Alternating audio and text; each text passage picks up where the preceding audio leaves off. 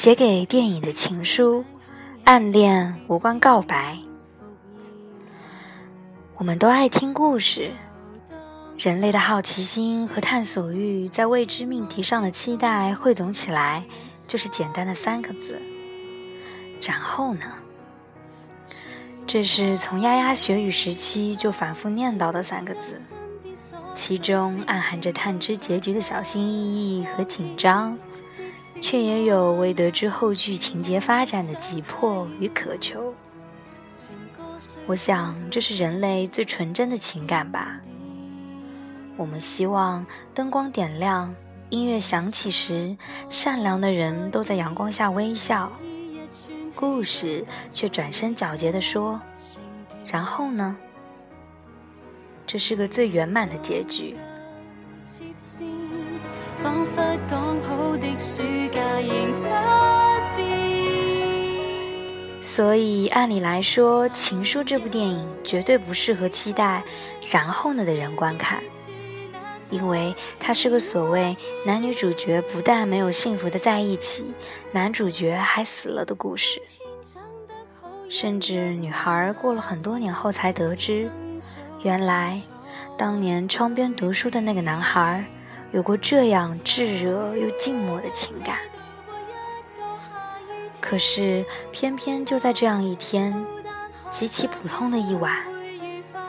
夏天的雨依旧在窗外消息，宿舍的风扇吱呀旋转，不经意间翻开书，少年的眉眼隐于轻扬的白色布帘，心事藏匿在细碎飘舞的刘海间。风吹来，听见樱花落地的声音。这一瞬，亦不再然后，只关乎此间少年。这就是暗恋。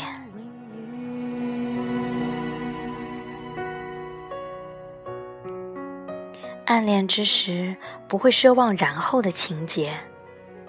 那时的人最傻，最易满足。一个转身，一个微笑，甚至与他擦身的一缕阳光，都会细心收藏于手掌间，似乎可以保存一万年。暗恋的人像傻瓜，所以树在借记卡上展开自己的藤井旋风。旋风太小，暗恋的墨水哪能席卷到所有的借记卡的白色纸面？可是，这也是暗恋之人的小心思。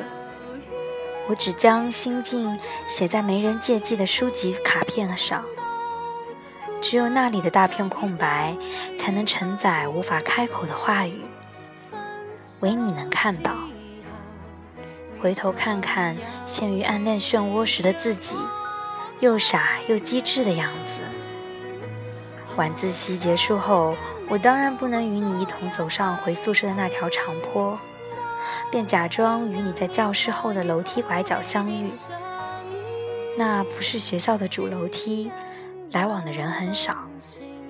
夏天的时候，竹枝携带几片竹叶，在拐角那里探出头来，一片欣然的绿。我们即便相遇，也从不说话。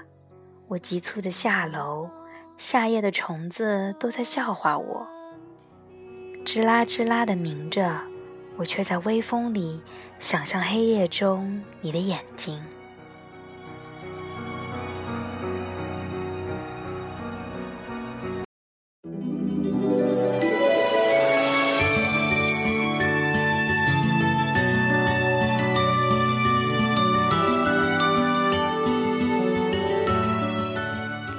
每个人应该都有不同的暗恋经历，各种滋味大不相同。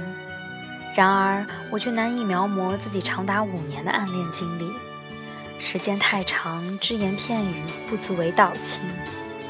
直到看了情书，然后呢？树终于看到最后一张借记卡的背面，然后呢？就没有然后了。片尾曲《Small Happiness》响起。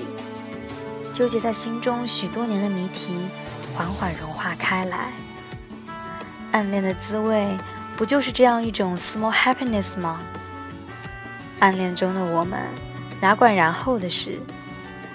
就那些局促不安的小瞬间，那些发生在黑夜楼梯拐角、阳光倾泻的操场、脚步声沸腾的走廊上的小瞬间，足以让当年的我们幸福的好似拥有了整个世界。是啊，暗恋无关然后的告白，铅笔绘出的你，也能让我的心漏跳一拍。